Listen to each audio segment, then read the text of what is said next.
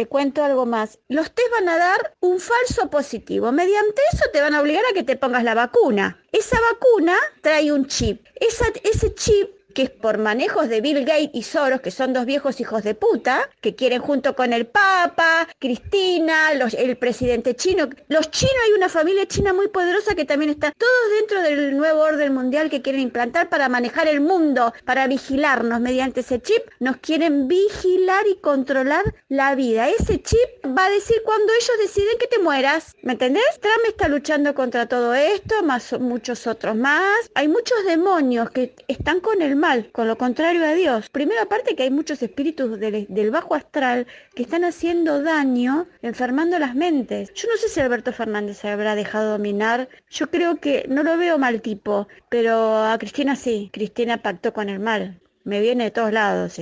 O a lo mejor me equivoco, no lo sé. Pero eso es lo que quieren hacer con el chip.